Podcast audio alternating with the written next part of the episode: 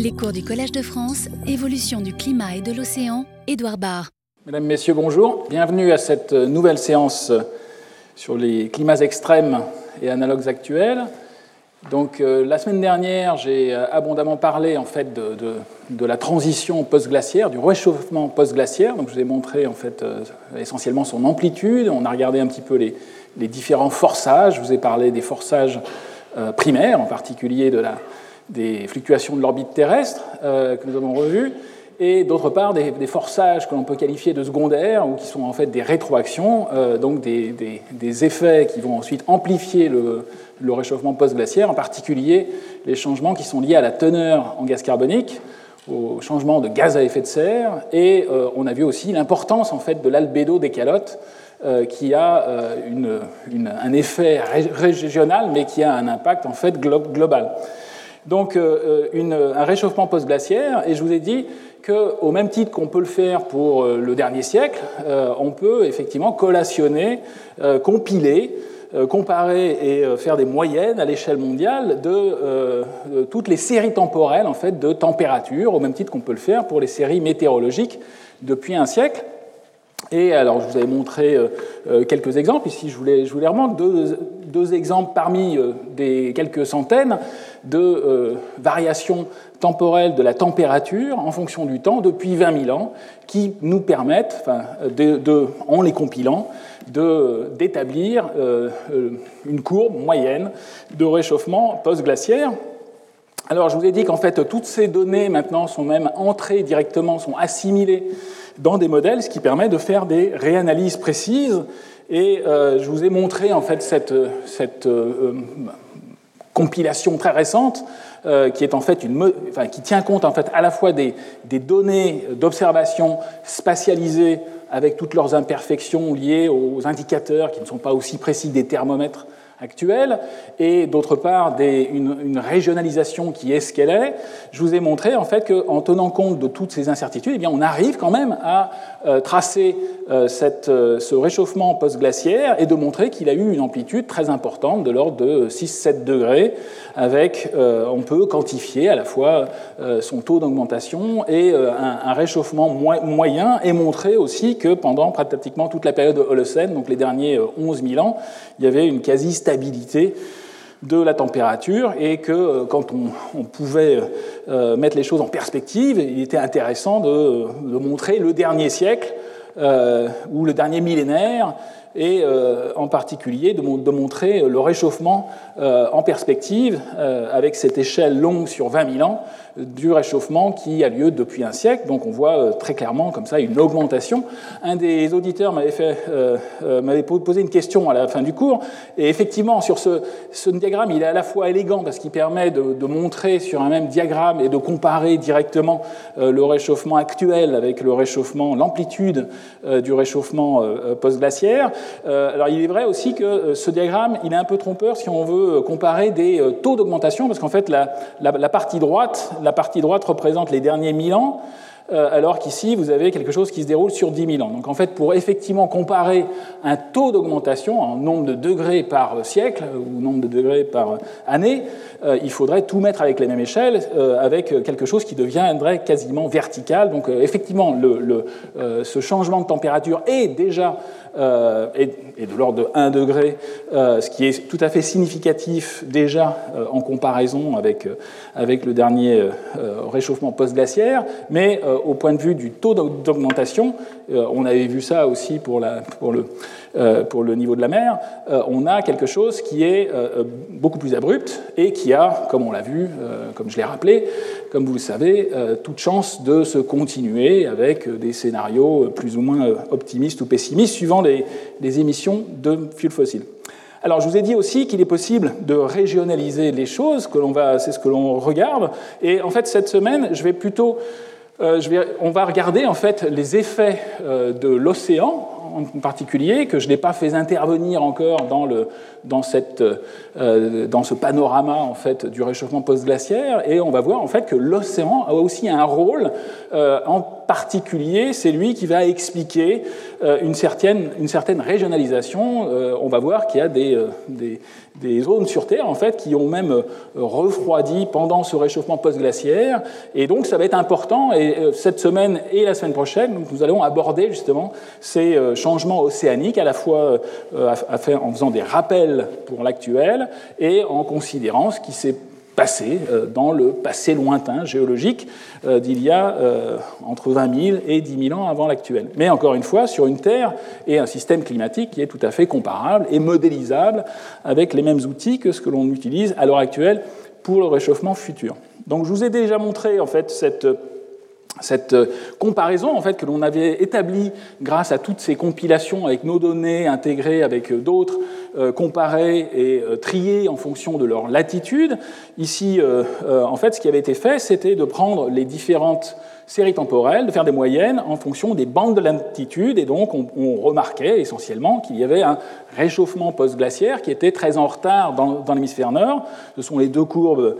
violette et bleue ici, et ce réchauffement est très en retard et en même temps est saccadé, euh, comme on va le voir. Et donc on va aller plus précisément justement dans l'étude euh, de ces saccades elles-mêmes qui ont une grande importance parce qu'en fait elles intéressent quand même euh, des franges de latitude importantes pour nous, enfin en tout cas en Europe, c'est,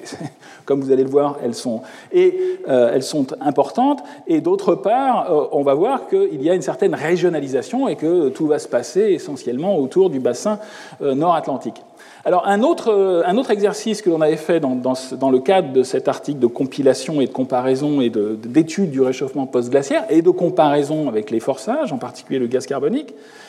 euh, c'était juste de trier, de, faire quelque chose qui est encore plus simple que de regarder bande de latitude par bande de latitude. Ici, c'est juste un tri. On a regardé le changement euh, de la température post-glaciaire cette anomalie de température à la fois dans l'hémisphère nord et dans l'hémisphère sud. La courbe de l'hémisphère sud est représentée ici en rouge. La courbe de l'hémisphère sud est représentée ici en rouge. Vous voyez qu'elle monte à partir de 20 000 ans avant le présent et euh, les, tous les, changements de température, la compilation des changements de température pour l'hémisphère nord, donc ici, euh, au lieu de faire un tri euh, tous les 30 degrés de latitude par 30 degrés, là c'est directement les deux hémisphères qui ont été séparés avec toutes les séries temporelles utilisables pour cette période de temps. Et ce que l'on voit, c'est effectivement quelque chose de différent euh, et il est même intéressant de regarder directement le gradient, la différence, le gradient interhémisphérique entre l'hémisphère nord et l'hémisphère sud. Comme l'hémisphère nord, euh, l'hémisphère sud plutôt se réchauffe avant l'hémisphère nord, eh bien on, peut calculer un gradient et montrer que ce gradient évolue dans le temps euh, et présente en fait une, structure, une forme en W avec des minima, ce qui, bon, suivant le sens du calcul de différence, mais euh, avec des minimums qui correspondent à une période entre pratiquement 18 000 ans et 15 000 ans avant le présent, et une autre plus courte qui est centrée vers 12 000 ans avant le présent. Donc c'est cette, euh, cette, vue très simple, euh, très simpliste, d'ailleurs essentiellement triée en fonction des deux hémisphères, montre déjà euh, euh, des gradients, des changements qui vont être systématiques. Et euh, alors, sans essayer de dévoiler, mais comme là c'était quelque chose qui était directement issu de, notre article, on avait pu, dès, cet article, comparer ce gradient interhémisphérique avec un indicateur de l'intensité de la circulation océanique profonde, ou AMOC, hein, ou Euh, on va revenir aujourd'hui, je vais revenir effectivement aux définitions, je vais faire des rappels sur ce, qu'est en fait cette, cette Atlantic Meridional Overturning Circulation. C'est une, bon, une, euh, nous allons le voir un peu en détail aujourd'hui, mais essentiellement, ça représente en fait la circulation euh, océanique profonde, qui bien évidemment est connectée, comme on va le voir, avec la circulation de surface, et euh, qui euh, covarie. Ce que l'on voit, c'est qu'on a des indicateurs, on le verra un peu plus dans le détail, en particulier la semaine prochaine, euh, des différents indicateurs en fait, qui nous permettent de reconstituer l'intensité de la circulation océanique dans le temps. Et donc, d'étudier d'une part des corrélations, mais encore une fois, bien évidemment, une, une, corrélation ne vaut pas causalité, mais je vais essayer de vous convaincre en fait qu'on a les moyens de montrer que cette corrélation est en fait causale. Et qu'en fait ce gradient interhémisphérique qui évolue dans le temps, c'est-à-dire que ce retard de l'hémisphère nord et le fait qu'il y ait des refroidissements, puis ensuite des réchauffements et ensuite des refroidissements dans l'hémisphère nord que l'on ne voit pas dans l'hémisphère sud, eh bien c'est lié à l'influence de l'océan global dont, la, la, circulation a varié dans le temps pendant toute cette période, cette phase de déglaciation. Donc, une, euh, encore une fois, une, un, un, euh, une première, un premier euh, une première mention euh, dans le cours de l'intensité de, la circulation océanique profonde, parce que c'était euh, effectivement un des résultats de cette compilation, mais nous allons voir effectivement dans le détail un petit peu la mécanique qu'il y a derrière et le pourquoi en fait de l'influence de l'océan sur euh, des réchauffements ou des refroidissements à l'échelle hémisphérique, en particulier pour l'hémisphère nord. Alors, euh, je vous ai montré aussi euh, ces résultats plus récents encore, avec assimilation de données dans des, modèles, avec toujours les mêmes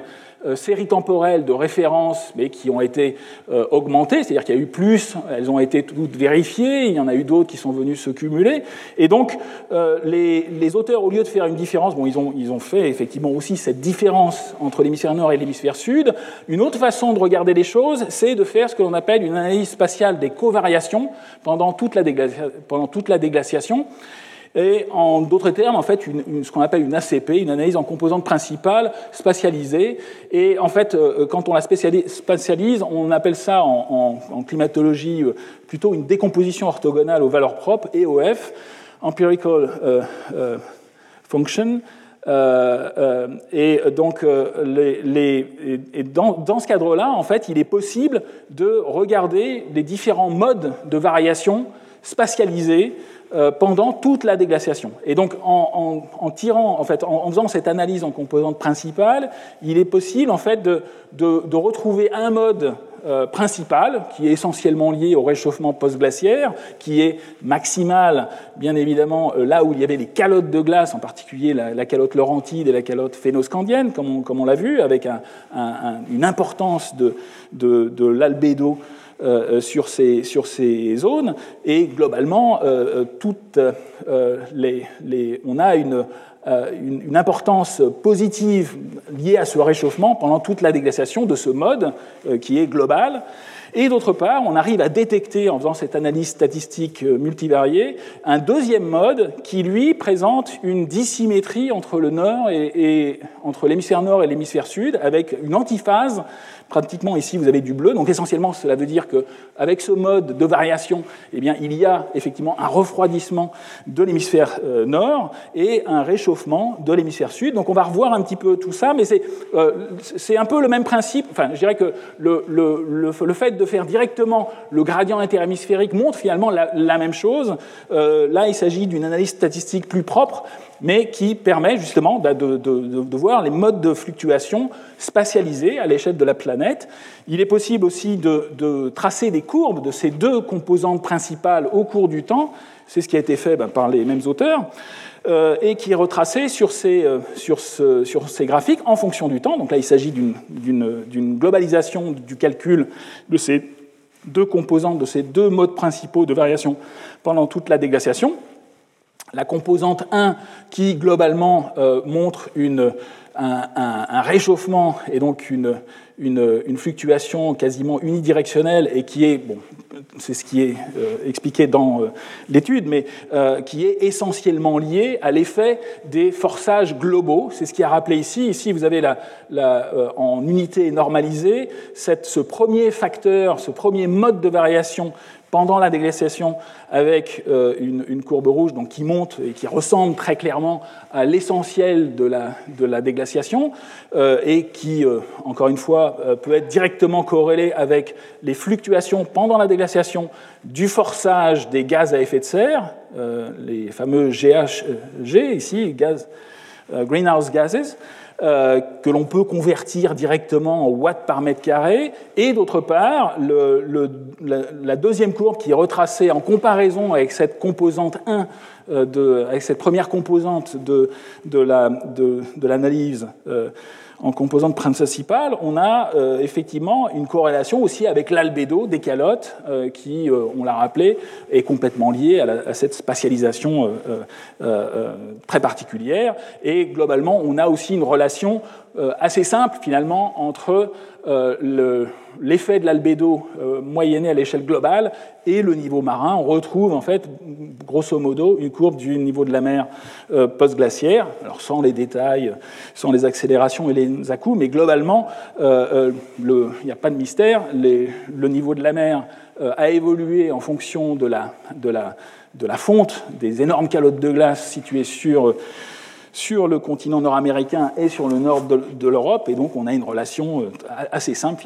finalement, entre l'effet de l'albédo et euh, le niveau marin. Donc, on, retrouve ces deux forçages, et en fait, en combinant les deux forçages, c'est ce qui est indiqué ici, GH, euh, enfin,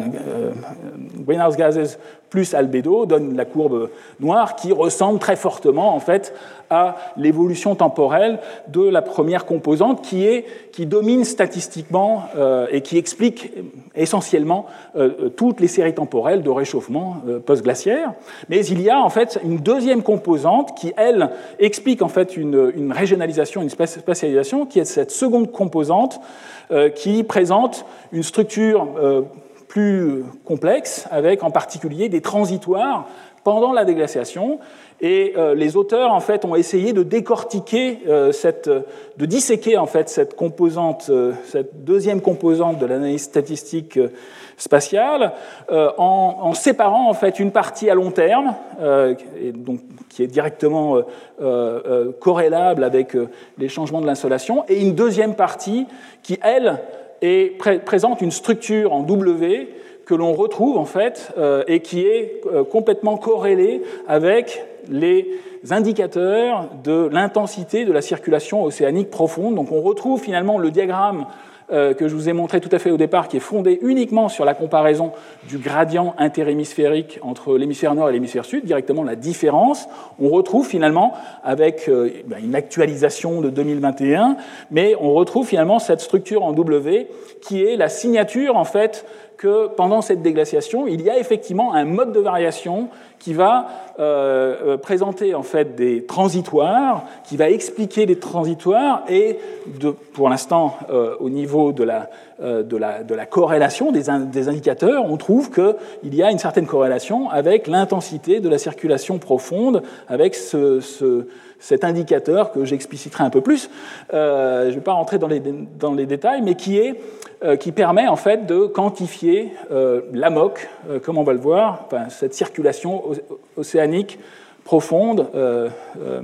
méridienne, de retournement atlantique, que l'on va voir un petit peu plus dans le détail. Mais au départ, donc, il s'agit ici, on voit une bonne corrélation entre ces indicateurs de la circulation profonde qui sont complètement indépendants, qu'on peut mesurer dans des carottages de sédiments marins en particulier, en Atlantique Nord, et cette composante des changements thermiques cette composante, deuxième composante principale, euh, euh, qui euh, donc donne une signature de gradients thermiques qui vont évoluer dans le temps. Et au premier ordre, une façon beaucoup plus simple en fait de l'exprimer, c'est de regarder directement les gradients interhémisphériques, ce qui présente une, élégance, enfin un aspect beaucoup plus simple, mais l'analyse statistique multivarié et beaucoup plus propre au point de vue statistique. Alors, euh, euh, j'ai parlé, je vous ai mentionné cette intensité de la circulation océanique profonde, et donc je vais être obligé, ça m'amène en fait aussi, dans le cadre du cours, en particulier aujourd'hui, je vais faire d'abord quelques rappels, et je, vais vous parler en fait de la circulation océanique actuelle. en même temps, ça sa circulation à grande échelle, et d'autre part des variations euh, observées récemment, puisque, encore une fois, un des propos du cours, c'est aussi de, considérer la singularité de ce qui arrive actuellement, mais en même temps de voir qu'il y a certaines choses qui varient actuellement, qui sont réminiscentes de ce que l'on va pouvoir étudier dans le passé. Et finalement, même les exemples du passé, même si les, données sont plus fragmentaires et moins bien datées, et, euh, quelquefois euh, euh, bon, sujette à, interprétation, on va voir souvent que les, changements climatiques, c'est aussi tout le propos d'étudier le réchauffement post-glaciaire, c'est que c'est un autre exemple de réchauffement, en particulier ben, pendant la période historique, nous n'avons pas vu de réchauffement équivalent à ce qui nous attend pour le prochain siècle, 4, 5 degrés, on ne sait pas, ou 2 si effectivement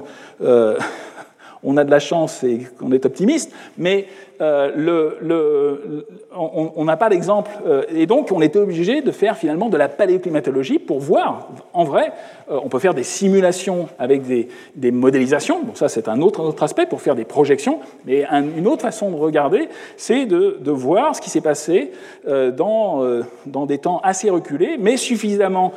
proches de nous pour avoir une quantification avec un signal sur bruit, un rapport signal sur bruit qui est tout à fait aussi favorable que ce qu'on peut regarder actuellement. Alors je vais faire quelques rappels sur la circulation océanique. Donc au premier ordre, en fait, ce qu'il faut savoir, c'est que la, Terre, euh, on, en revient finalement aux, bases, euh, la, Terre est une marmite, enfin, le système océan-atmosphère est une marmite compliquée,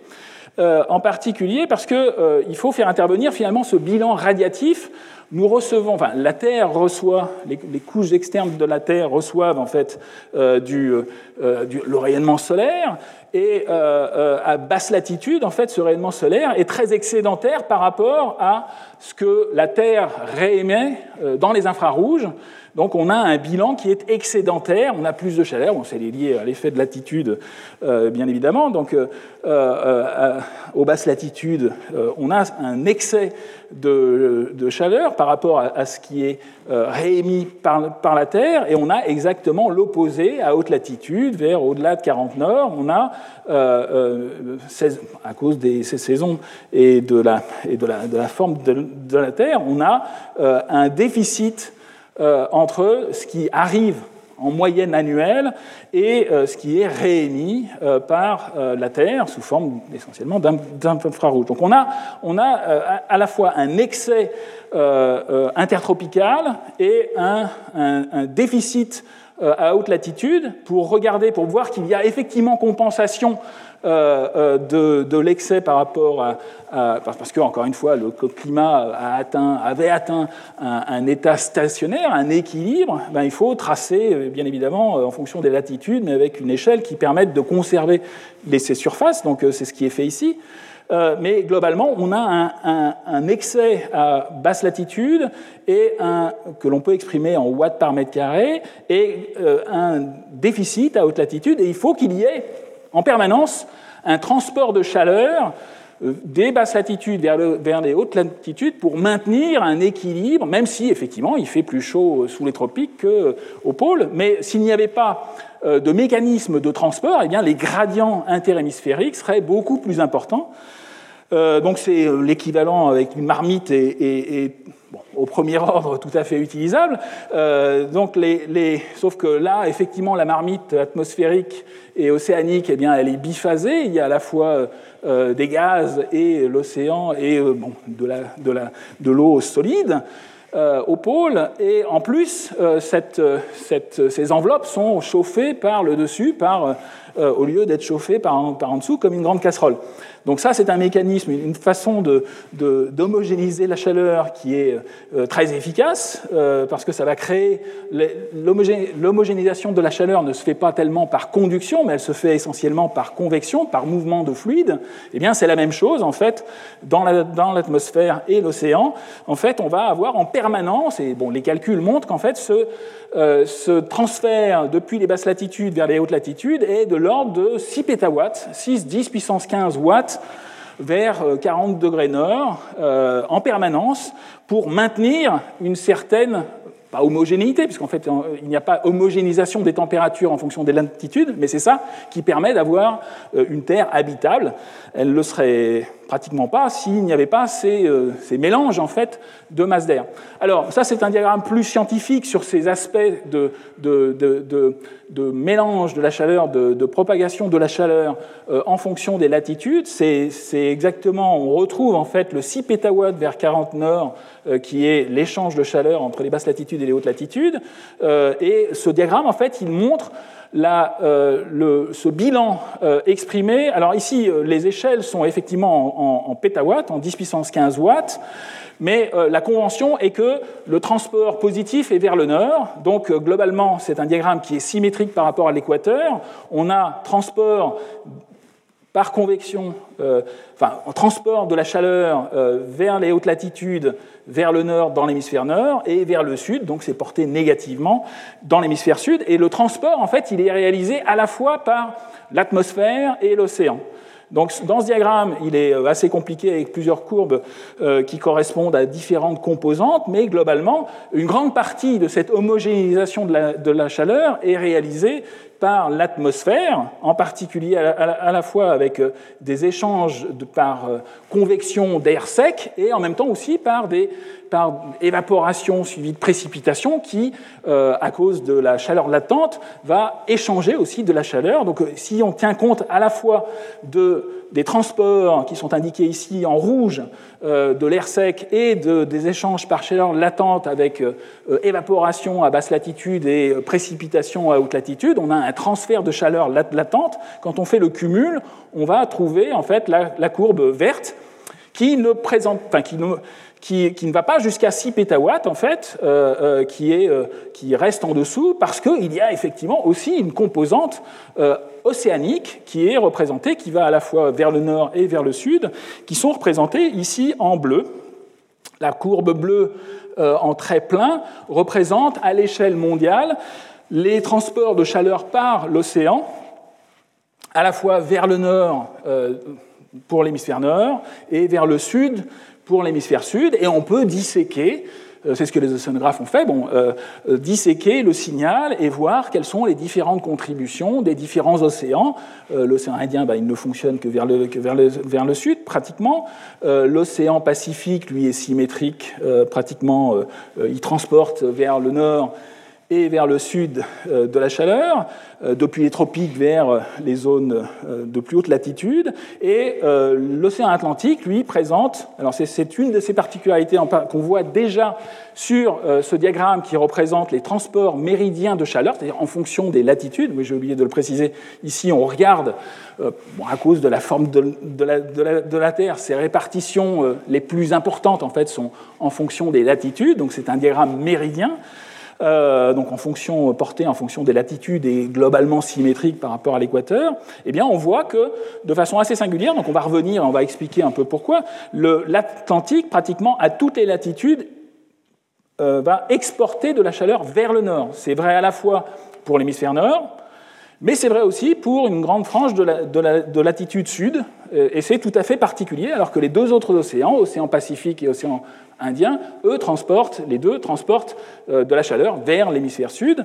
euh, depuis les tropiques, alors que ce n'est pas vrai pour l'océan Atlantique. Donc on voit une différence, et ce que l'on voit, c'est que les unités sont de l'ordre du pétawatt, hein, de 1, enfin, au maximum, ici on a une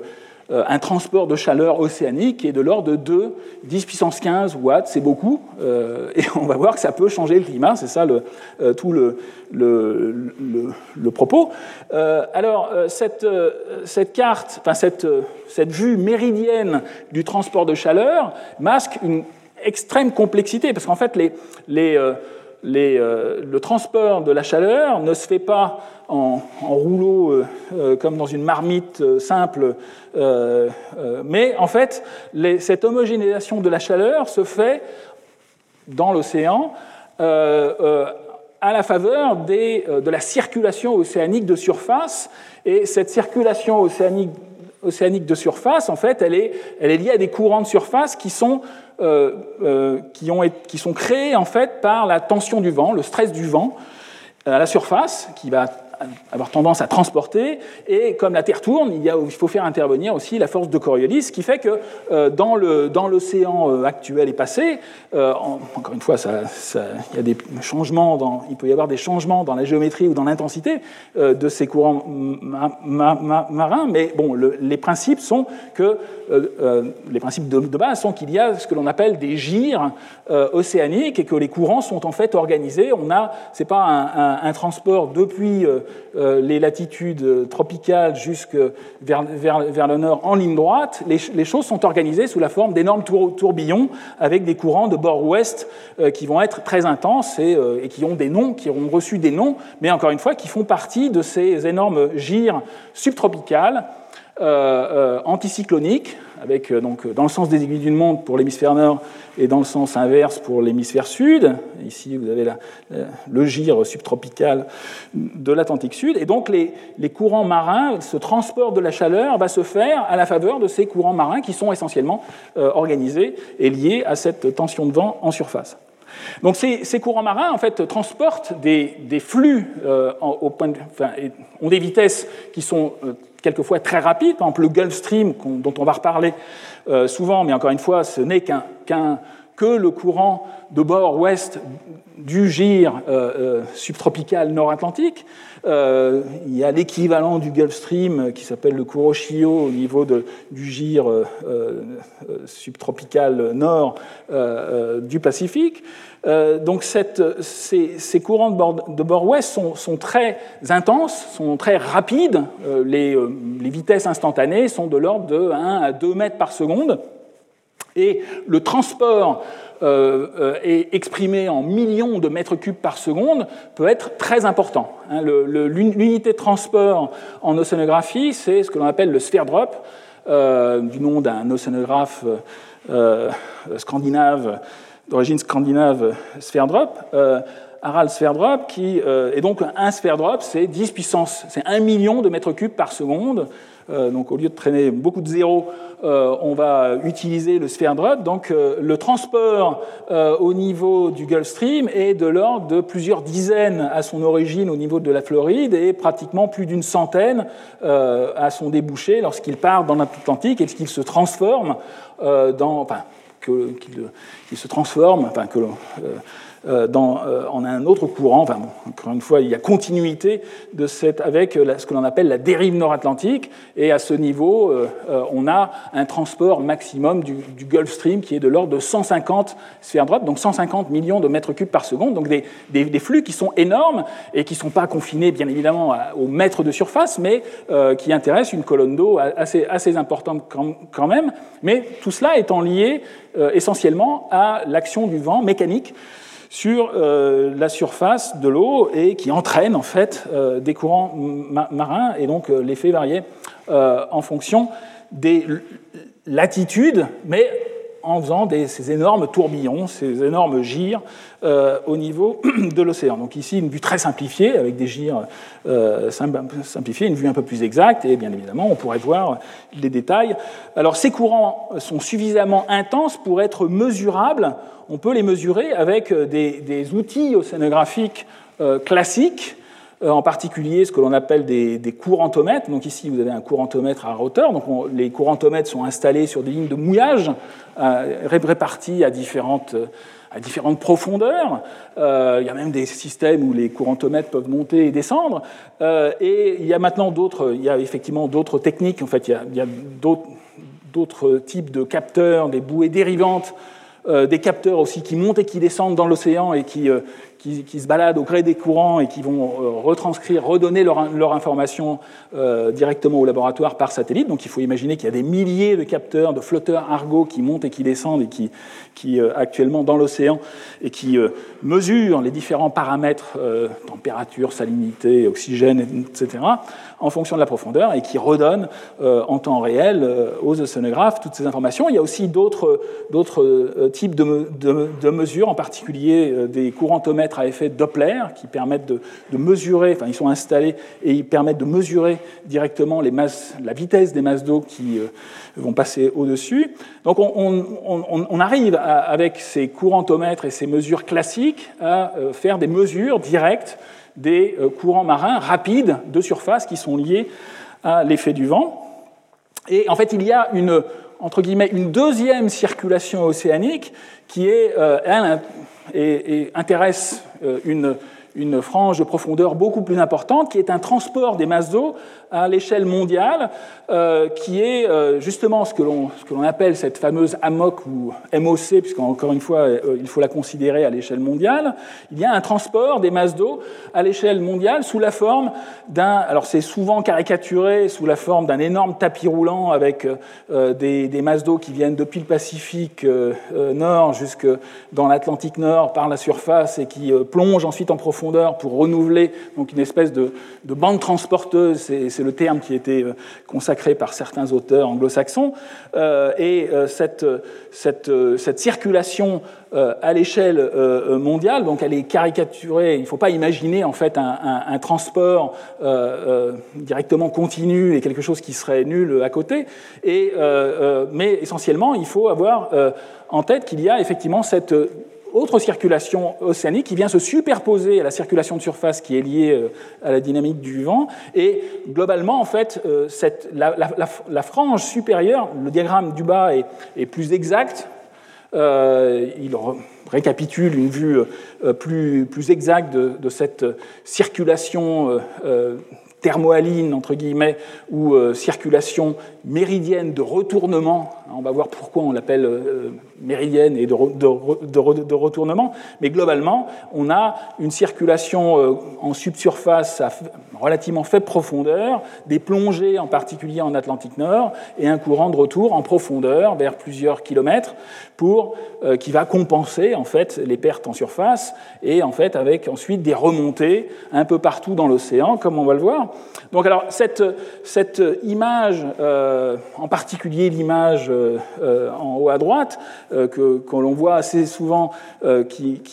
récapitule un peu les choses, elle est trompeuse en particulier parce que la, branche supérieure, en fait, elle fait partie de la circulation de surface que je vous ai mentionné, avec les gyres, avec ces courants marins, euh, euh, bon, euh, en particulier intensifiés sur les bordures ouest, en particulier le Gulf Stream. Et en fait, il s'agit plutôt d'un bilan d'échange de masse d'eau entre les différentes latitudes. et, on, mais il y a aussi donc cette frange beaucoup plus profonde en fait de, de, circulation. Et globalement, en fait, le transport en profondeur et en surface est de l'ordre ici de l'ordre de 15, 20 millions de mètres cubes par seconde. Donc c'est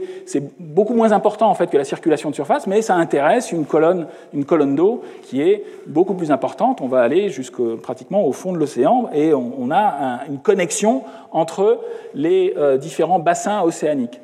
Alors, euh, pendant, enfin, souvent, en fait, les, euh, on, va, on, va, on, considère souvent la, singularité en fait de, la, de, l'Atlantique et on, va, on peut effectivement regarder de façon beaucoup plus précise la composante à la fois en surface et en profondeur dans l'Atlantique et donc considérer, euh, quand, on regarde uniquement de l'Atlantique, on a tendance à, baptiser en fait le phénomène AMOC, c'est-à-dire Atlantic Meridional overturning circulation, donc circulation de retournement atlantique, mais encore une fois, il s'agit aussi d'une connexion, comme on va le voir, il y a des connexions avec les autres bassins océaniques, et cette circulation, en fait, elle n'est pas uniquement méridienne, elle n'est pas uniquement nord-sud, elle intéresse tous les océans, avec des composantes nord-sud dans tous les océans. Donc c'est pour ça que euh, dans la littérature, vous allez avoir euh, AMOC, euh, on va pouvoir aussi voir le terme de MOC, donc circulation méridienne de retournement, ce qui est absolument affreux. Euh, et assez souvent, en fait, euh, on va voir aussi que pendant assez longtemps, euh, cette circulation globale à grande échelle, c'est plutôt comme ça qu'il faudrait la, baptiser, elle, elle, est souvent qualifiée de thermohaline, thermo pour la composante qui est liée à la température, aline euh, pour, pour les, les, fluctuations qui sont liées à la salinité. Euh, elles sont, euh, cette circulation, elle est souvent qualifiée de thermohaline, essentiellement parce que les phénomènes de convection en Atlantique Nord sont liés à une densification des masses d'eau, comme on va le voir, euh, qui sont liées justement à des changements de la température et de la salinité. Et donc, pendant assez longtemps, les scientifiques se sont très focalisés, enfin, beaucoup focalisés sur ces phénomènes thermohalins euh, alors qu'en fait, euh, les phénomènes mécaniques, en particulier en surface, liés à la mécanique et à l'influence de la circulation de surface qui est liée au vent, euh, et à d'autres phénomènes encore, sont aussi importantes. C'est pour ça que dans la littérature, il y a eu un passage, je dirais, entre de terminologie. Pendant très, très longtemps, on a utilisé le, le, terme de THC pour thermohaline circulation, et euh, on est passé à une circulation méridienne, essentiellement parce qu'on regardait aussi les choses en fonction des latitudes, et donc euh, tout ce qui est uniquement regardé en fonction des latitudes est méridien, par définition. Euh, mais encore une fois, il s'agit aussi d'une circulation à l'échelle mondiale. Donc cette, circulation, euh, elle est donc résumée, encore une fois, il est très difficile de la représenter de façon exacte euh, et complète, sans que ce soit très fouillis. Hein. On peut, je pourrais trouver des diagrammes encore plus compliqués qui, qui, sont effectivement plus exacts, mais qui deviennent tellement illisibles que quelquefois c'est bon aussi de revenir à certains principes de base, d'échange entre les différents bassins océaniques, comme on va le voir. Mais euh, on va effectivement regarder ce qui se passe au niveau de l'Atlantique Nord avec ce passage de, euh, circulation de masse d'eau de surface, de ces, 10, de ces 15, 20 millions de mètres cubes par seconde, euh, donc de ces 15-20 sphères drop, de la surface vers les, vers les, profondeurs. Et en fait, c'est ce courant, cette circulation thermohaline qui transporte les, euh, le pétawatt dont je vous ai parlé et qu'on a regardé un petit peu sur ce, diagramme d'échange de la chaleur. Euh, je vous ai dit que l'Atlantique, pratiquement pour toutes les latitudes, depuis l'hémisphère sud jusqu'à l'hémisphère nord, transportait vers le nord de la chaleur avec à peu près un pétawatt. Et eh bien, c'est effectivement ce transport par cette circulation MOC, AMOC, qui effectivement est responsable de ce transport de la chaleur. Alors, euh, on va regarder maintenant un petit peu plus dans le détail ce qui se passe au niveau de l'Atlantique Nord. Euh, et en particulier, il faut effectivement faire intervenir les mécanismes qui jouent sur euh, la densité de l'eau de mer, c'est ça qui va expliquer finalement les échanges pour qu'il y ait euh, plongée de l'eau euh, euh, depuis la surface vers les profondeurs de l'océan, eh bien, il faut que la densité de l'eau de mer soit suffisamment forte, importante, pour qu'il y ait plongée d'eau profonde. À basse latitude, les gradients thermiques et les gradients de salinité sont tels en fait que le, le contraste de densité entre la surface et le fond empêche totalement des contacts et un passage et une plongée euh, vers les profondeurs. Il faut être effectivement à haute latitude, mais ça ne suffit pas. Il faut effectivement aussi avoir des mécanismes qui vont euh, densifier l'eau de mer. Alors il y a, ici, c'est juste des, des, principes de base. ici, c'est deux je vous représente en fait deux diagrammes qui vous montrent l'effet des deux paramètres principaux qui agissent en fait sur la densité de l'eau de mer. Euh, qui est euh, bah, supérieure à la, densité de l'eau douce, euh, qui, et qui est de l'ordre de, 3%, de 2 à 3% supérieure à celle de l'eau douce. Euh, donc, on, alors très rapidement, puisqu'on a besoin de, on regarde des détails, on va, on va utiliser une unité en pour mille. Donc la densité ici, c'est la densité euh, à, la surface. Euh, ici représentée en pour mille. Entre, on a des échelles de densité ici entre 21 et 29, entre 22 et 30 pour mille. Et cette densité, elle va pouvoir évoluer en fonction d'une part des changements de température. Donc ici, c'est un diagramme juste très simple avec une, eau de mer qui a exactement la même salinité que l'on va euh, réchauffer, et donc ce réchauffement va dilater et va euh, abaisser la densité de l'eau de mer, euh, et donc on va avoir une chute en fait de la densité lorsque la température augmente, et par voie de conséquence, quand on refroidit l'eau de mer, eh bien, elle a tendance à se densifier, et c'est ce mécanisme-là qui va être responsable en partie des plongées. Alors l'autre mécanisme pour euh, faire augmenter la densité de l'eau de mer, eh c'est simplement d'augmenter, ah, ici c'est un diagramme à température constante, ici vous avez euh, la densité de l'eau de mer en fonction de la salinité, c'est quasiment une droite dans ce domaine, euh, en fonction de la salinité exprimée en, grammes par kilo. peu ou prou. les unités de salinité sont complexes, mais au, premier ordre, on peut considérer que c'est des grammes de sel par kilogramme d'eau de mer. Donc c'est exprimé en pour 1000. et donc c'est globalement, on a une, une augmentation linéaire, quasi linéaire de la, densité avec la salinité. Donc on a deux mécanismes pour faire, pour augmenter la densité de l'eau de mer, il va falloir soit augmenter la salinité, soit enfin, une, des façons c'est d'évaporer l'eau de mer, euh, et donc ça va avoir tendance à, augmenter sa salinité, et de l'autre mécanisme est de la refroidir. Euh, quand on refroidit, eh bien la densité augmente. Et donc ces choses vont effectivement, ces mécanismes vont effectivement intervenir, notamment en Atlantique Nord, euh, et c'est ce qui est résumé en fait sur ce diagramme de principe qui montre qu'en Atlantique Nord, on a effectivement, à la faveur à la fois de la, de la circulation de surface, Gulf Stream, dans, le gire euh, subtropical qui se poursuit euh, avec cette dérive nord-atlantique, donc le Gulf Stream et la dérive nord-atlantique, et à l'intérieur de, ces euh, courants marins, il y a environ 15 à 20 sphères drop qui appartiennent justement à, à cette branche supérieure de la circulation thermohaline, de cette circulation méridienne de retournement, qui euh, euh, amène de, l'eau chaude et salée vers les hautes latitudes, et euh, cette, cette, eau chaude et salée va se refroidir, et donc elle va atteindre à un certain moment une densité suffisante en fait pour aller couler, plonger dans les mers, comme on va le voir, au-delà de la ride entre le Groenland et l'Écosse. Hein. donc ici c'est un diagramme qui est très imagé, très simplifié. Ici on est à haute latitude, avec une convection plongée vers les profondeurs, et ensuite, il va, euh, cette convection, enfin cette eau profonde, va se mélanger avec d'autres composantes et va former ce que l'on appelle l'eau profonde nord-atlantique, EPNA en français ou NADW en anglais, et très souvent, en fait, en océanographie en, français, on utilise l'acronyme NADW plutôt que EPNA.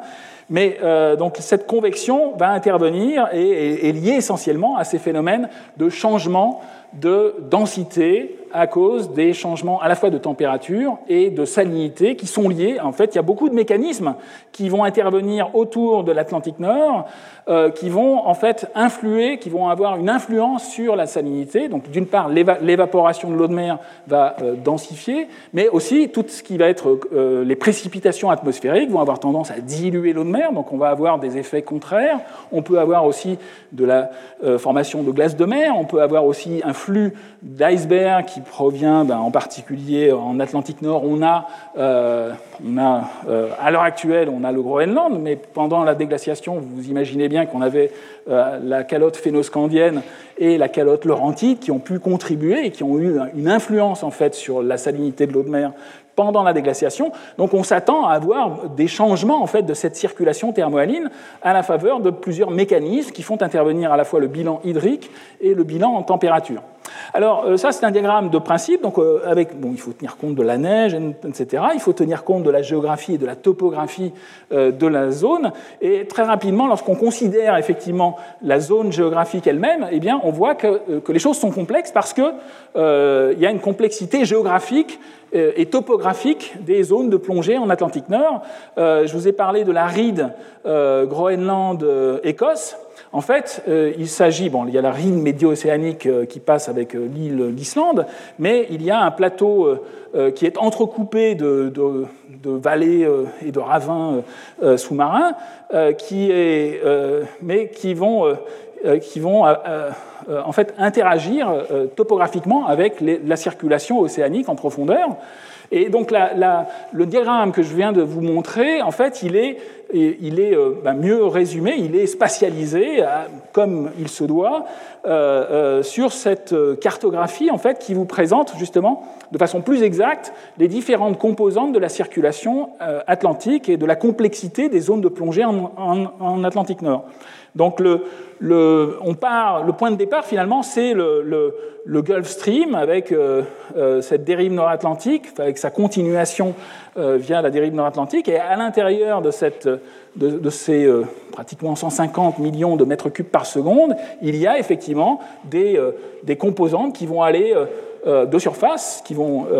qui vont aller très haut en latitude et qui vont alimenter ce que l'on appelle les mers nordiques, donc au-delà de l'Islande, et qui vont, être, qui vont ensuite se refroidir suffisamment, se densifier avec les mécanismes que j'ai mentionnés au départ, et qui vont ensuite couler, plonger euh, dans ces mers nordiques pour former de l'eau profonde qui, elle, est représentée ici en bleu. Donc les composantes euh, rouges et euh, oranges sont situées en surface. Les composantes vont plonger au niveau de mon ellipse rouge et vont ensuite alimenter en profondeur l'eau profonde au niveau des mers nordiques, donc au-delà de l'Islande. Et ensuite, elles vont être obligées, elles vont être canalisées dans certains goulets d'étranglement topographiques pour euh, euh, alimenter en fait l'Atlantique euh, profond avec différentes composantes qui vont être qui vont réussir à, passer dans certaines zones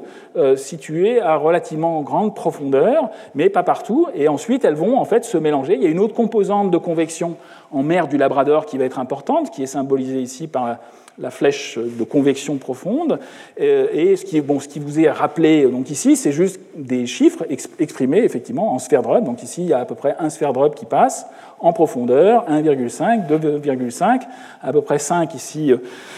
5 à 7 euh,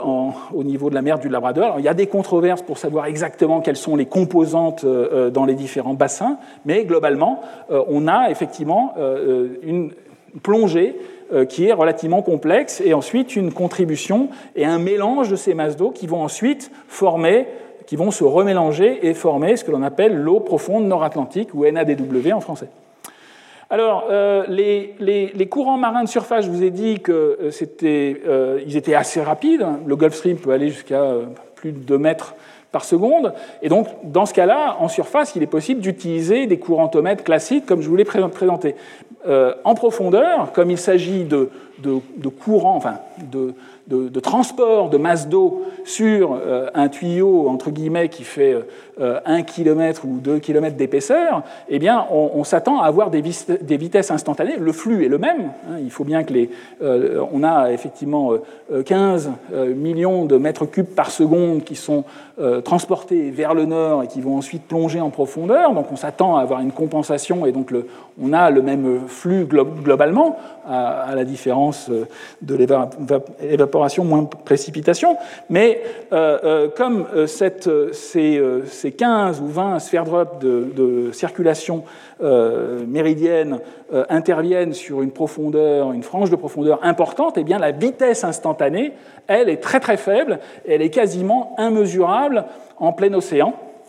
Il faut donc euh, il est possible, alors il est quand même possible de faire des mesures avec des courantomètres classiques, en particulier lorsqu'il y a euh, un, flux qui va être canalisé dans certains goulets d'étranglement topographique, euh, et c'est ce qui est fait par de nombreux océanographes depuis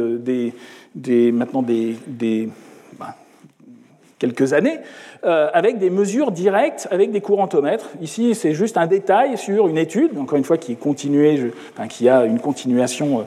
publiée en 2010, mais toutes les séries temporelles en fait sont poursuivies jusqu'à l'actuel. Ici, il s'agit d'un détail où les océanographes ont instrumenté euh, un, goulet euh, d'étranglement topographique entre, entre le, le banc des, des Féroé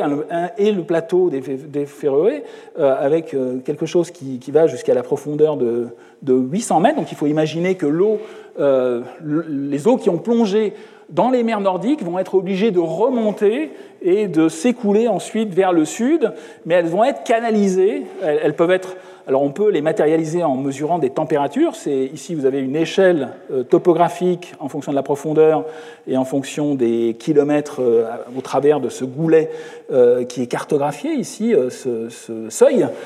SEAL en anglais. Et euh, les océanographes ont instrumenté, ont mis une ligne de mouillage, en particulier avec des, courantomètres euh, à effet Doppler, euh, pour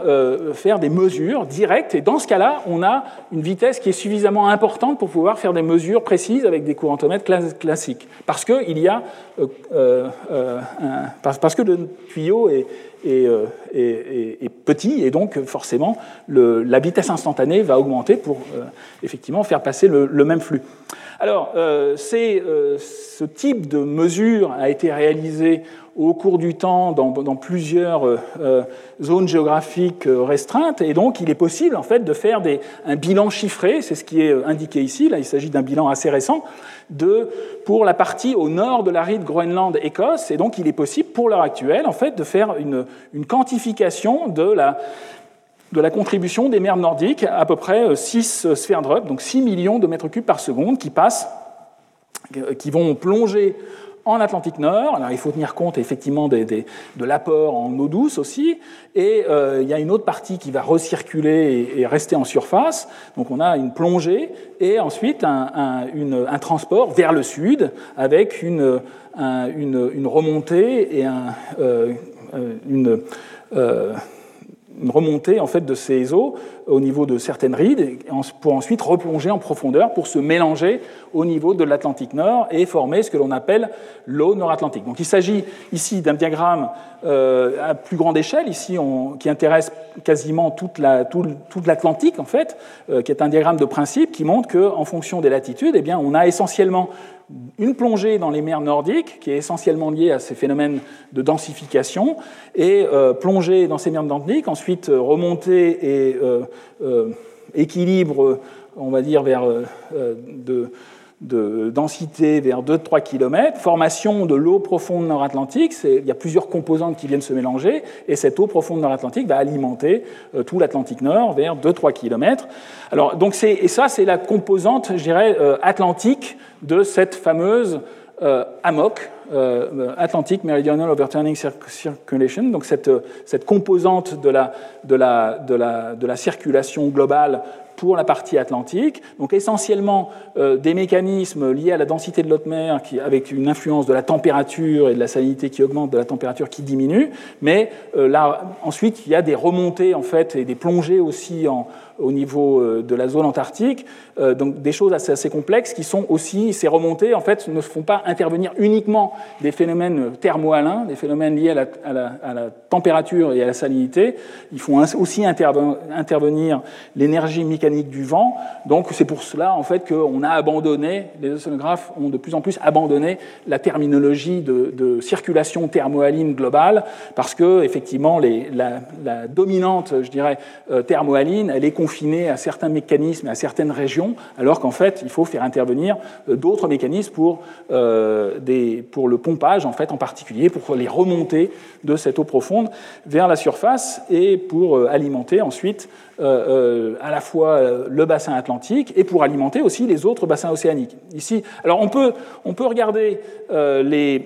cette circulation, on peut, la, on peut la matérialiser de façon assez facile en considérant les euh, distributions de la salinité en fonction de la profondeur, euh, en fonction des latitudes. C'est ce qui est, euh, c'est ce qui est fait sur ces diagrammes qui, qui, vous représentent en fait, en fonction de la profondeur, avec une échelle qui bien évidemment est très exagérée. Ici, on passe de 0 km jusqu'à 6 km l'océan mondial ayant une profondeur de, de, 4-5 km. Euh, donc on a euh, des salinités qui évoluent en fonction de la profondeur et en fonction des latitudes en Atlantique. Et ce qu'il faut voir, c'est que euh, on a effectivement un transport de masse d'eau salée vers le nord, une plongée, et donc cette eau profonde nord-atlantique, qui est la composante profonde pour l'Atlantique nord de cette circulation méridienne de retournement, elle, est, euh, elle, est, euh, elle, transporte en fait des masses d'eau relativement salées. On a un excès de sel euh, en surface ici, comme vous le voyez, par rapport à l'hémisphère sud. Euh, et donc, un excès, on a des, salinités de l'ordre de plus de 35 pour 1000 euh, en profondeur. Et on voit, on a un transport, en fait, du nord vers le sud, vers 3 km de, profondeur. On peut voir aussi, on peut matérialiser cette circulation de, l'eau profonde nord-atlantique. On peut très bien la mettre en évidence en considérant l'oxygène dissous dans les, dans les masses d'eau, parce que, encore une fois, euh, à ce niveau-là, il y a effectivement plongée, et donc les masses d'eau sont bien oxygénées, et elles vont. Et en fait, c'est un des mécanismes principaux de ventilation des eaux profondes, et d'ailleurs du transport aussi du gaz carbonique euh, anthropique. Hein. C'est une des voies d'entrée, cette circulation thermohaline, cette circulation méridienne de, retournement, elle est aussi fondamentale pour expliquer la séquestration du gaz carbonique anthropique vers les profondeurs de l'océan. donc ici, on a un maximum d'oxygène. Hein, on voit une langue d'oxygène. alors les unités sont euh, sont représentés ici, mais les, on, voit que l'eau très oxygénée est, euh, caractérise en fait cette eau profonde nord-atlantique, ou NADW en anglais, et on a effectivement, euh, là il s'agit d'une cartographie méridienne pour l'Atlantique, à la fois pour l'oxygène et pour la salinité, donc les deux sont effectivement superposables, et ce qu'il faut effectivement euh, bien concevoir, c'est qu'il y a aussi contact et transmission de ces masses d'eau ensuite vers les autres bassins océaniques, en particulier le bassin euh, pacifique. Donc ici, c'est la même vue euh, à la fois en salinité et en oxygène dans l'océan en particulier ici pour l'océan Pacifique, en fonction de la profondeur, jusqu'à 6 km de profondeur, avec, alors c'est ce que j'ai indiqué ici, avec un sens du mouvement, euh, ici du sud vers le nord, euh, en profondeur, à la fois euh, avec des eaux que l'on appelle, que l'on qualifie de zones d'eau intermédiaire, d'eau antarctique intermédiaire, et des eaux profondes antarctiques, des eaux de fond antarctiques, qui vont en fait transporter des eaux relativement salées vers les hautes latitudes. Donc on, retrouve aussi le même mouvement quand on considère l'oxygène dissous dans les masses d'eau. Et ce que l'on peut voir aussi, c'est que l'oxygène, euh, enfin les, masses d'eau du Pacifique sont beaucoup plus euh, sont beaucoup moins oxygénés. Hein. On voit très nettement que la, on, a une ventilation de l'océan profond au niveau de l'Atlantique Nord et ensuite un, déficit en oxygène qui se creuse de plus en plus vers le Pacifique. Donc on a une connexion, on voit très, très clairement qu'il y a une connexion entre les deux bassins et euh, même à l'échelle mondiale si on fait intervenir euh, l'océan Indien. Alors, euh, cette circulation à grande échelle, en fait, euh, comme on vient de le voir, on, a, on a, vu qu'il y avait un, une, des, un, contraste de salinité très important entre l'Atlantique Nord et euh, le Pacifique. il est, on peut directement faire une vue cartographique en fait, de la salinité en, par, vers 500 mètres de profondeur. Ici, c'est une carte en fait qui présente les salinités vers 500 mètres de profondeur au niveau de l'océan mondial. Et ce que l'on voit très clairement, c'est qu'il y a un excès de salinité. C'est exprimé à chaque fois en, pour mille, donc en, grammes par kilogramme. On voit un excès de salinité dans l'Atlantique Nord par rapport à euh, à la, salinité moyenne à 500 mètres de profondeur. Encore, une, fois, le fait de le regarder à 500 mètres de profondeur, c'est pour euh, moyenner une variabilité de surface qui est importante. Donc on a un, gradient important qui est lié à euh, un contraste de salinité, au fait qu'il y a une évaporation au niveau de, de, de l'Atlantique Nord. Et donc en permanence, donc on a un transport de masse d'eau salée en profondeur au travers de cette circulation méridienne à grande échelle, vers, euh, vers 2000-3000 mètres de profondeur, je vous ai montré, donc une langue d'eau salée, et euh, pour maintenir en fait en permanence cette mécanique, il y a aussi des transferts atmosphériques de masse d'eau. Il faut entretenir en fait le contraste de salinité entre les bassins océaniques. S'il n'y avait pas de compensation, eh bien le, le, le, le transport de sel depuis l'Atlantique Nord viendrait combler un déficit dans le Pacifique au bout de quelques temps. Donc il faut absolument qu'il y ait une, une mécanique mécanique inverse qui euh, maintiennent ce gradient de salinité, eh bien ce, ce, gradient est maintenu en permanence par un flux net d'eau douce depuis l'Atlantique jusqu'au Pacifique, qui va maintenir en fait ce gradient de salinité. Euh, donc c'est un, il faut voir ça un peu comme une, combinaison d'influences euh, de l'atmosphère et de l'océan, avec transport de masse d'eau salée euh, vers, les, vers les, latitudes sud en profondeur et un, retour en surface. Donc c'est pour cela en fait, que l'on parle d'une circulation à l'échelle de l'océan mondial, donc qui peut être représentée, simplifiée, euh, sous cette forme, alors un peu plus, un peu plus compliquée que le simple tapis roulant qui faisait intervenir uniquement une branche. Donc ici, une, vue encore très simplifiée, trop simplifiée, des courants euh, superficiels transportés euh, de façon complexe au travers de la circulation de surface, et formation d'eau profonde localisée, régionalisée, et un, courant euh, froid et salé qui va ensuite alimenter l'Atlantique Sud et les différents, les différents bassins océaniques. Donc très clairement, si l'on veut effectivement représenter de façon fiable les choses, il faudrait faire intervenir des choses en trois dimensions. Ici, j'ai juste pris un, un papier plus plus exacte océanographique, mais déjà avec une complexité qui représente les différents bassins océaniques en fonction des latitudes et en fonction des, des longitudes. Donc très clairement, le phénomène, n'est pas uniquement méridien, et sa mécanique est complexe, elle ne fait pas uniquement intervenir la densité, il faut faire intervenir aussi la, mécanique euh, des courants de surface, mais euh, on a effectivement une circulation euh, à l'échelle de l'océan mondial. Alors, on a des traceurs en fait qui permettent de regarder les, les, les ces, cette convection profonde. Donc pour, l'instant, je ne vous ai pas du tout parlé de constante de temps. Hein, j'ai dit qu'il y avait effectivement, euh, euh, ben,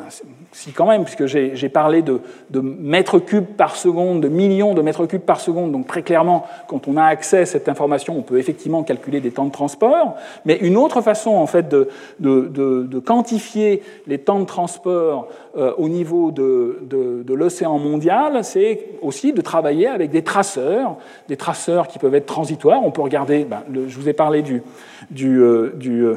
euh, du, gaz carbonique anthropique, on pourrait regarder le tritium, on pourrait regarder d'autres traceurs transitoires qui ont été injectés par l'homme. On peut regarder aussi les fréons qui pénètrent en fait dans les couches profondes de l'océan, ou on peut regarder aussi directement faire des mesures euh, du carbone 14, du gaz carbonique dissous dans les masses d'eau profondes, au même titre qu'on peut dater. En fait, c'est une façon de dater les masses d'eau profondes. Alors, elles sont actuelles, c'est-à-dire que ce que l'on date avec le carbone 14, c'est on, on, date des masses d'eau actuelles, ou on date le carbone dissous dans les masses d'eau actuelles. Mais euh, au sens du C14, le, temps zéro, en fait, c'est le temps c'est le moment où la masse d'eau était effectivement en équilibre avec l'atmosphère. Et donc, euh, la chronologie, c'est ce qui est représenté ici. Il y a des milliers de mesures de carbone 14 qui ont été effectuées sur euh, les masses d'eau profondes. En Atlantique, dans le Pacifique, dans l'océan Indien. Nous avons contribué à, certaines mesures pour l'océan Indien. Donc il est possible en fait de quantifier en années directement, de faire des mesures de l'âge par rapport à la dernière équilibration en surface. Et donc ce que l'on voit, c'est que l'océan Pacifique, hein, pour aller euh, de, façon simple, euh, on, a un âge qui évolue depuis l'Atlantique Nord vers l'Atlantique Sud, puis ensuite de l'hémisphère sud vers l'hémisphère nord pour le bassin indien et le bassin pacifique pour avoir des âges qui peuvent aller pratiquement jusqu'à plus de 2000 ans. Donc on a un temps de transit qui va être relativement long, intégré, qui fait que les âges carbone 14 mesurés actuellement sur les eaux profondes sont euh, très importants à cause de cet écoulement qui est à la fois très puissant avec des, flux euh, en, en, millions de mètres cubes par seconde, mais en même temps sur des constantes de temps euh, importantes. Alors, euh, donc voilà pour la réalité, je dirais, ce traceur, en particulier le carbone 14, nous, montre véritablement la réalité de ce phénomène à très grande échelle, tridimensionnel, qui intéresse les euh, trois océans. Mais euh, pour revenir en fait à, l'intérêt en fait de, cette circulation atlantique, il est important en fait de regarder de façon un peu plus précise ce qui se passe en fonction de, euh, de la température et en particulier au niveau de, de, la, de la circulation atlantique euh, en, en, considérant effectivement les euh, températures euh, à la fois pour le transport du sud vers le nord et le transport en profondeur via cette eau profonde nord-atlantique vers 2-3 km. Donc euh, globalement, pour simplifier à l'extrême les choses, on a un transport, comme je vous l'ai montré, de l'ordre de 20 millions de mètres cubes par seconde, ou 15-20 millions de mètres cubes par seconde, vers 20 degrés Celsius. En profondeur, les températures sont beaucoup plus froides. On a un, un échange de chaleur avec l'atmosphère, on a un transport de, euh, un transport de chaleur et euh, ces deux flux en fait, permettent de calculer au premier ordre euh, un, transport de chaleur qui est de l'ordre du pétawatt. Donc on retrouve le pétawatt que, dont je vous ai parlé, 10 puissance 15 watts, dont je vous ai parlé tout à fait au départ, de transport de la chaleur depuis l'hémisphère sud vers l'hémisphère nord pour l'Atlantique. Et ce, flux de chaleur, en fait, il va être euh, propagé vers l'atmosphère. Il va, entre guillemets, servir à réchauffer les masses d'air euh, euh, tout autour de l'Atlantique. Et c'est cela, en fait, qui explique les températures relativement clémentes pour certaines zones enfin, de haute latitude, en particulier en Europe. En fait, un des premiers le, premier finalement à avoir eu, à avoir réalisé en fait qu'il y avait effectivement une, influence de l'océan sur ces gradients euh, en fonction des,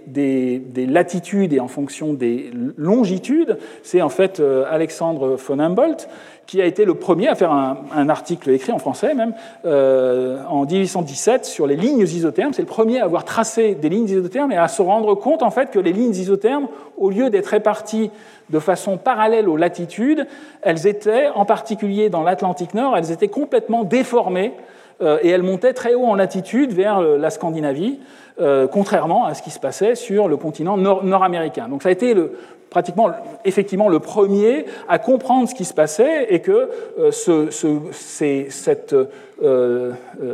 ce, caractère non méridien, enfin cette cette, cette, déviation des lignes isothermes était liée en fait à, la, circulation sous-jacente qui était liée à l'océan. Donc le, premier, c'est le premier à avoir compris et mis en évidence cette asymétrie en longitude des courbes isothermes. Et euh, euh, à l'heure actuelle, il est possible, c'est relativement facile à faire. On peut prendre les températures moyennes météorologiques moyennes globales, faire euh, un calcul de moyenne en fonction des longitudes et de soustraire et de calculer ce que l'on appelle une anomalie de température par rapport à la moyenne suivant une même latitude. Bien évidemment, les, les températures évolue depuis les tropiques jusqu'au pôle, mais si l'on soustrait cet effet lié à, la rotondité de la Terre, eh on se retrouve avec des bulles chaudes et des bulles froides euh, qui sont liées justement, ben, comme on le voit ici, euh, on voit très clairement une, anomalie de température qui est centrée sur les mers nordiques euh, et qui est liée justement à ce flux de chaleur par cette circulation méridienne de, retournement qui a tendance à apporter ce pétawatt vers les hautes latitudes. Alors, euh, cette, euh, cette, euh, ce, pour l'instant, je vous ai parlé de choses qui sont très fondamentales, qui sont bien connues, mais ce qu'il faut avoir en tête, c'est qu'on est dans un contexte actuel de réchauffement mondial. Et donc, le réchauffement mondial dont nous parlons et qui est, qui est tout à fait bien caractérisé depuis un siècle, euh, eh bien, il a forcément, il va avoir, il a une influence sur euh, ces transports de chaleur, à la fois atmosphérique et océanique, et euh, c'est déjà quelque chose que l'on voit. Ici, vous avez ce que je vous représente ici, c'est une, cartographie très simple en fait, qui représente les tendances sur le dernier siècle, de 1901 à 2012 de la température à la surface du globe. Donc essentiellement, on voit un réchauffement, pratiquement toutes les couleurs sont rouges. On a des zones, on voit encore une fois des choses que vous connaissez probablement, le fait qu'il y a une amplification polaire, on a une amplification du réchauffement sur les continents, mais euh, une des caractéristiques de cette carte, en fait, ici il s'agit d'une carte tirée, du, rapport du GIEC de, 2013, on a de façon tout à fait caractérisée une zone au niveau de l'Atlantique Nord qui ne s'est pas réchauffée, euh, qui est même, alors encore une fois, il faudrait regarder un peu les détails parce qu'il y a des fluctuations. Ici, il s'agit d'un calcul de tendance sur tout le siècle, mais clairement, euh, les statistiques montrent qu'en fait, euh, on est dans le bleu, c'est-à-dire qu'on est, euh, on a un trou du réchauffement en Atlantique Nord qui est relativement net dans ces données. Donc ça, c'est le, rapport, l'avant-dernier rapport du GIEC. pour juste une actualisation, ici, je vous représente une figure tirée du dernier rapport. ici, c'est pas exactement, c'est pas une tendance sur le, sur le siècle, c'est un, ce qui a été calculé, c'est la différence entre la carte de température pour l'année 2020 par rapport à une moyenne de 1900, 1850, euh, mais on retrouve finalement les mêmes ingrédients, les mêmes, la même spatialisation du changement de température. On voit un, changement qui est exacerbé à haute latitude, on voit euh, une amplification sur les continents, et on voit aussi surtout en Atlantique Nord un trou carrément, on est avec euh, des changements qui sont quasi nuls, voire négatifs. Euh, dans cette zone. Donc on a, on a quelque chose qui est euh, relativement, entre guillemets, anormal, un trou du réchauffement, un peu comme le trou d'ozone, un trou du réchauffement en Atlantique Nord qui est relativement bien documenté dans les données, dans les données océaniques aussi, ici il s'agit d'un détail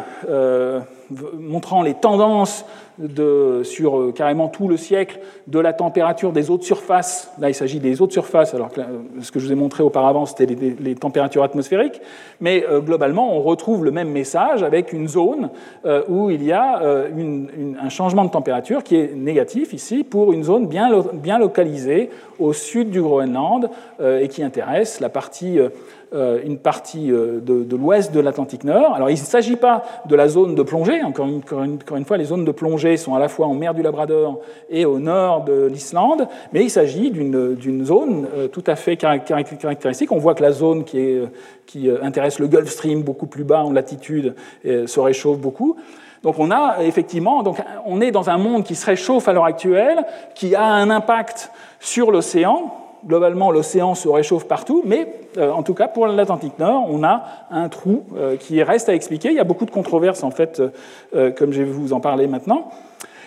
et l'autre paramètre fondamental pour comprendre et pour faire la relation avec la circulation océanique profonde, eh bien, il faut considérer aussi les salinités de l'océan. Et les salinités de l'océan, eh bien, elles ont évolué dans le temps. Euh, ici, il s'agit, euh, ce que je vous montre, en fait, ce sont des diagrammes ici tirés du dernier rapport du GIEC, mais qui sont compilés à partir de travaux qui ont été actualisés. Les, les, ces cartes, bon, il, y a, quatre cartes qui sont assez compliquées. Une carte vous présente les salinités de surface moyennes euh, la, climatologie des, salinités de surface. Donc on, voit euh, essentiellement un contraste entre l'Atlantique et l'océan Pacifique, on en a déjà parlé. On voit des maxima subtropicaux euh, de, cette, salinité, à la fois pour, pour, la, zone Indo-Pacifique et pour l'Atlantique. Mais les,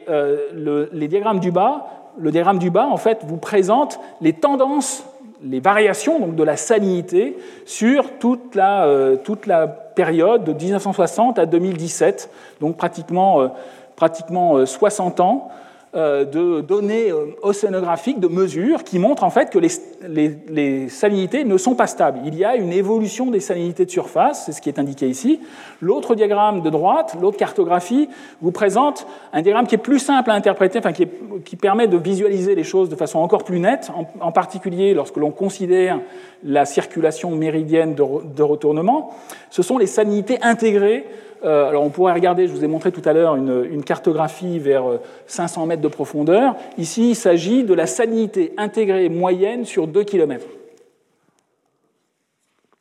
Donc on retrouve, quand on fait ce genre d'exercice, avec toutes les données océanographiques euh, mesurées actuellement, on voit euh, un, énorme contraste entre l'Atlantique Nord et euh, le Pacifique Nord. Donc c'est ça, c'est ce contraste de salinité qui est, qui est la signature en fait de cette circulation, de ce transfert de sel depuis l'Atlantique jusqu'au Pacifique.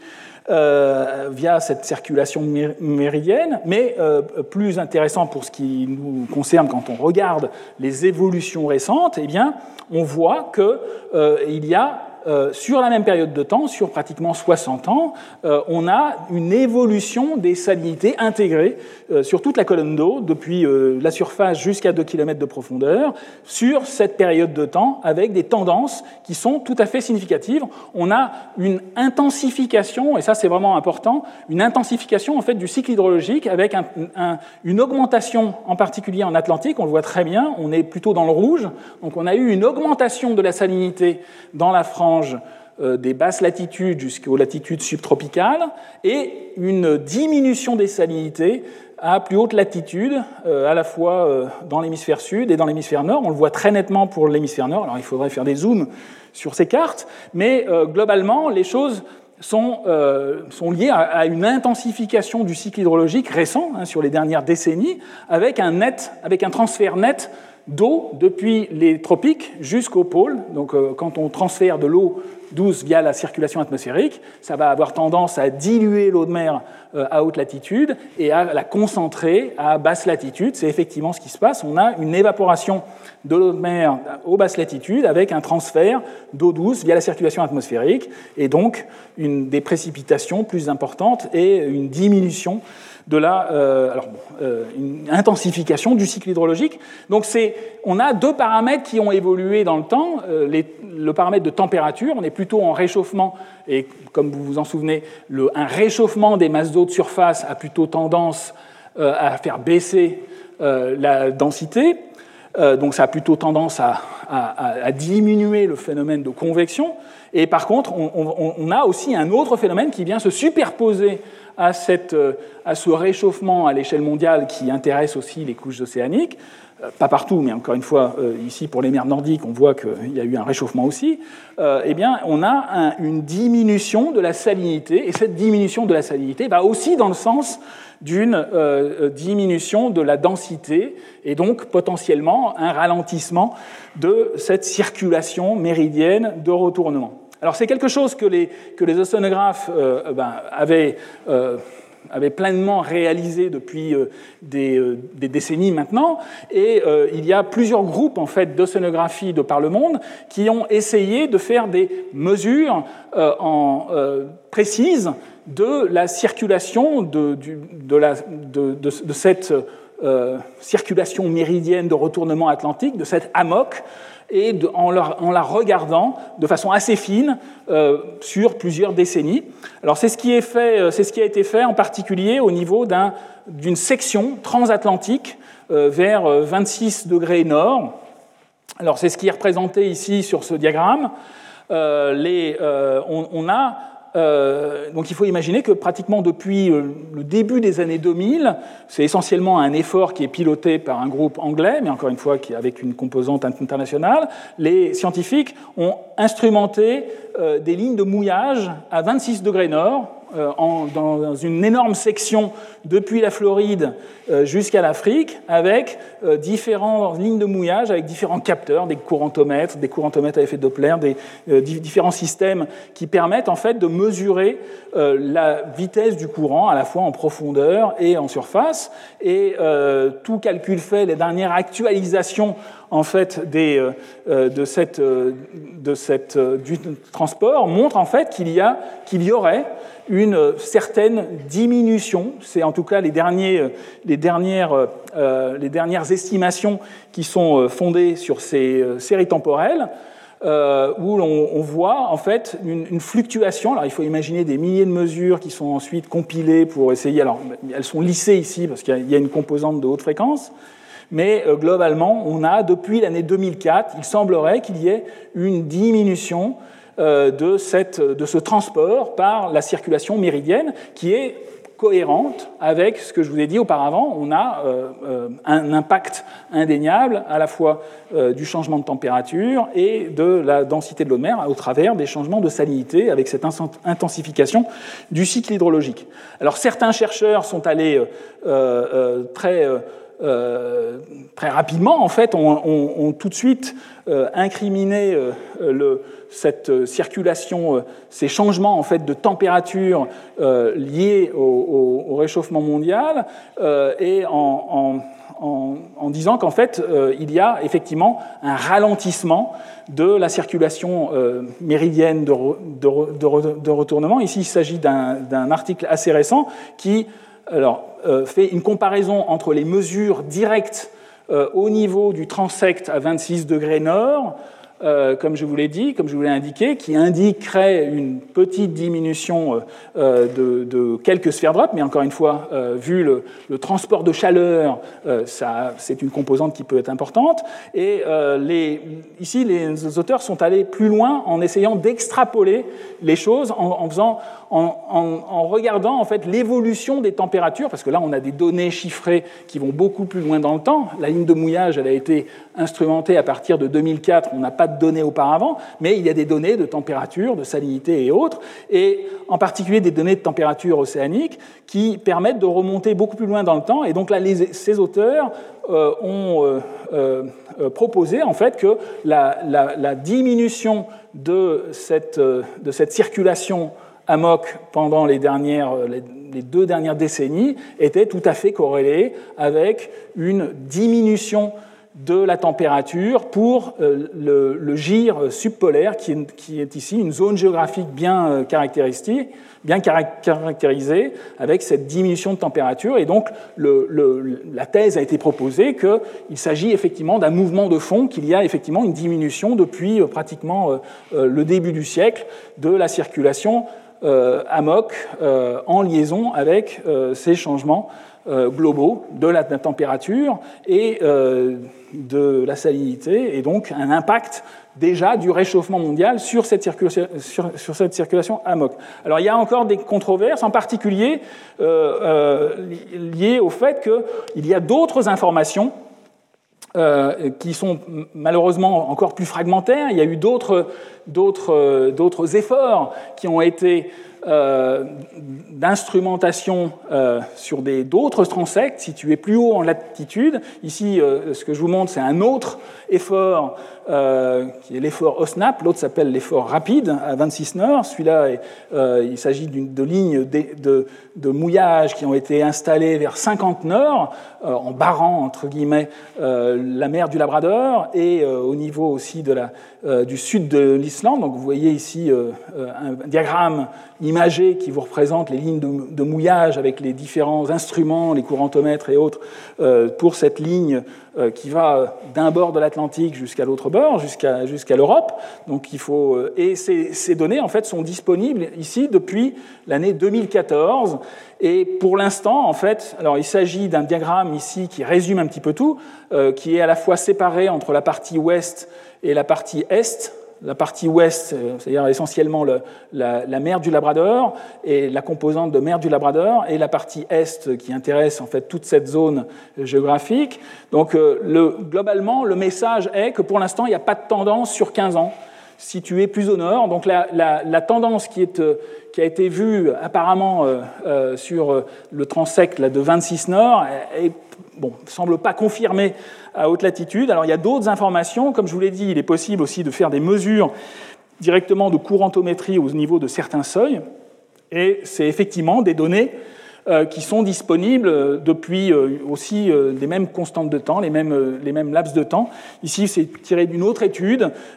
compilant en fait des données de courantométrie sur certains passages, en particulier au niveau du détroit du Danemark et au niveau de, des, des Féroé. Et bon, la, compilation des données, qui est ici exprimée sous forme de, de changement du transport en volume au niveau de ces deux euh, overflows, Denmark Strait et euh, euh, au niveau des Faroé, on, a une, des fluctuations interannuelles, mais une incertitude qui est telle que pour l'instant, il n'y a pas véritablement de, mise en évidence d'une évolution systématique, en particulier au niveau de ces zone de débordement. Donc pour l'instant, il y a encore controverse sur la réalité en fait de cette tendance euh, vue à 26 nord, qui est euh, euh, bon, relativement bien instrumentée, mais encore une fois, il faut avoir des séries encore plus longues, parce que dans d'autres zones, il ne semble pas y avoir la même fluctuation. Et il y a d'autres informations, et c'est je, m'arrêterai ici pour aujourd'hui. Il y a d'autres informations. Il est possible encore d'utiliser des données hydrographiques, des données de température et de salinité mesurées dans les différentes zones géographiques au nord et au sud en fait de cette ligne entre, entre l'Islande et l'Écosse. Il est possible d'utiliser les données euh, hydrographiques, température, salinité, pour reconstituer le transport. Alors c'est moins, moins direct que de faire de la courantométrie, euh, mais euh, il est possible de, faire des évaluations de, ce transport. Et ce que les chercheurs ont mis en évidence, c'est que peut-être il y aurait des fluctuations en fait à long terme des, cyclicités en particulier qui appartiendrait à une cyclicité, une oscillation atlantique multidécennale. Donc pour l'instant, on a encore euh, des incertitudes en fait sur, cette, euh, sur ces fluctuations, et, mais encore une fois, une, des choses qui sont relativement bien suivies et des, des paramètres comme la température et la salinité qui montrent indéniablement une évolution dans ces zones. Donc je vais m'arrêter là pour aujourd'hui. La semaine prochaine, on, regardera quelle va être la contribution en fait, de la modélisation pour étudier ces, phénomènes. Et ensuite, on va revenir, entre guillemets, à nos moutons pour montrer en fait, comment les choses se sont passées euh, pendant cette, euh, ce réchauffement post-glaciaire, où là, pour le coup, on va avoir des évidences sur des véritables changements beaucoup plus importants de cette circulation méridienne de retournement. Je vous remercie de votre attention. Retrouvez tous les contenus du France sur www.colège-2-france.fr.